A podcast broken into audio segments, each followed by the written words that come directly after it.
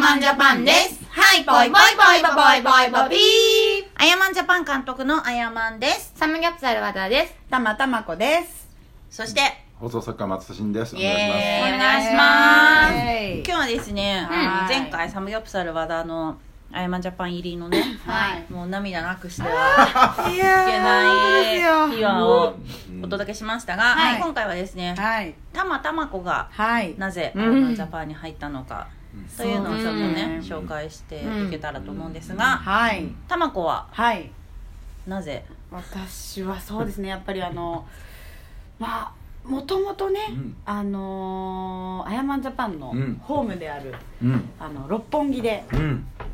やっぱりこう、夜な夜な、毎晩のよううにん。飲み歩いてたわけなんですけれども、そうなんです。そうらしいんですよそうなん入やる前から、はいそれが何歳の時それが、まあ、飲み歩いてたという言い方をしたらあれなんですけど、まあ、18、19ぐらい。こ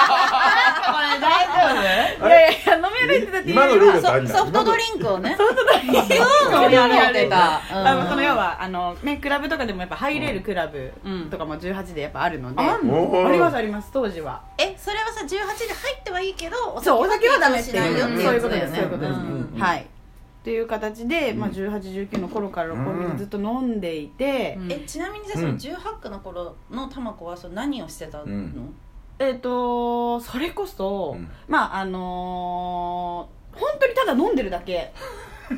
学生で仕も事、あバイトでもなく OL ですねうん就職はしてたってことはいあの、うんそうですね OL 高校卒業して18じゃん。あそっかあ初めて六本木に行ったのうがん。 18で、うん。でなんかまあ本格的にその OL を始めて飲み始めたのが多分二十歳とかうんの頃で、うんうんであのーまあそれこそその時あのー e モバイルうん。の w i f i のルーターを売るうん。テレアポをやってたんですけど、でまあそのぐらいから六本木であの女の子は300円で飲み放題朝までえみたいな店があって、もうそこにもう友達とずっともう飲んでいったっていうなんか300円で朝まで飲み放題なんて。すごいよね。なかなかないから、まあ、そこでずっと飲んでいて、まあ、あのその時当時はやっぱりあの実家の千葉県にうん。住んでたんでやっぱり終電がなくなっちゃうんですうよん。うね、ん。どうしてもそうなると結局朝まで飲むしかなくなって、うんその店をもうホテルみたいに使ってて、ちょっと待って。しれっと飲んでるやん。いや、飲んでますよ。この回からもう。みんな飲んでますえ、みんな飲んでんのえ、これ、前からあったんじゃないあのそう今さっきからずっと飲んでるやつずっと飲んでた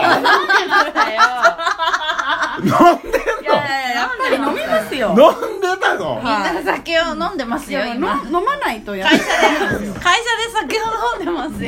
よ。会社に本絞りの備蓄やばいですよ。えあやまさんもあ株式会社の冷蔵庫。じゃあ飲もうかなあじゃあ持ってきますよ飲もうそかう、なだってこのい後もや、いやこの後、あんなっての。あ大丈夫のそうそうそう、あの、ちょっと、あ大丈夫打ち合わせして飲みに行く感じだかあら。いいね いいね、いいね。違う違う、しれっと見たらもう本絞りやるかいやしれっと飲んでまらす、よいや、さっきも気になってたやん。こうでも、あタマコなんか一本が二本に増えてますもうかあらの。今2本目で2本目飲んでる んだよいや俺だからこの生姜イギスに、ねはい3回目までは向こうであの大イギス取ってたけうんうんどうんこれに移って、移動してはい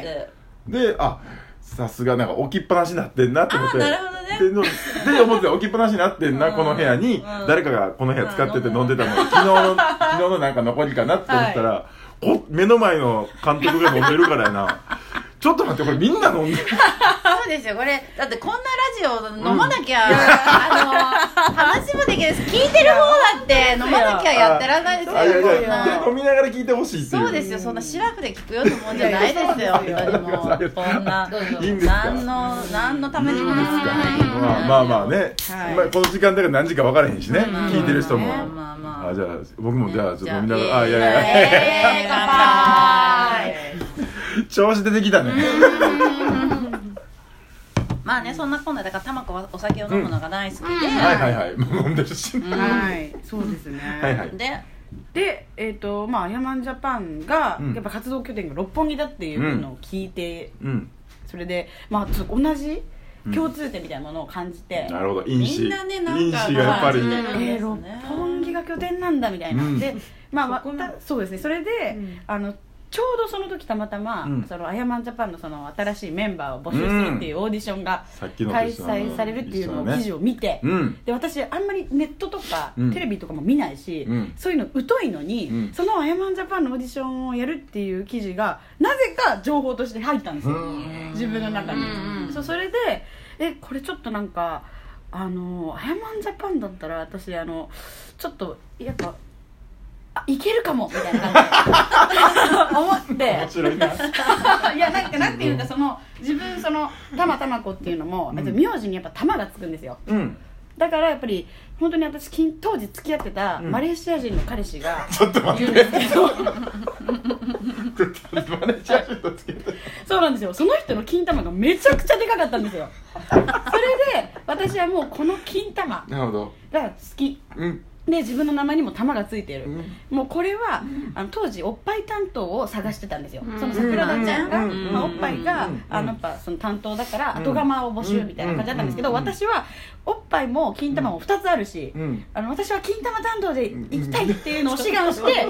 二つつながりそう ですね胸と玉の二つつながりではいあのこれはもう私は金玉担当で行きたいっていうのを前面に押し出して、うんあの金玉沢っていう名前で、うんあのオーディションを受けたんですなよるほどそうやって金玉沢はやっいたっけ、、そうなんですよ、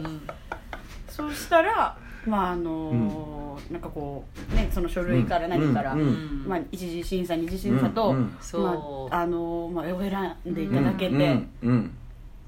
でそうですねなんかまあトントン拍子ことが、うん最後なのニコファールにも立ってたってことそうででねすねニコファールで最終的にねそうです今はなきやよね、ニコそフうァーだルねなもうないないいよねあそこねまニコファールないけど、はいあそこは最後のオうんーディション、っ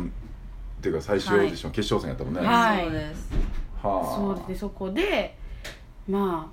あ あのまあ今ジャパン入りを果たしたとういう、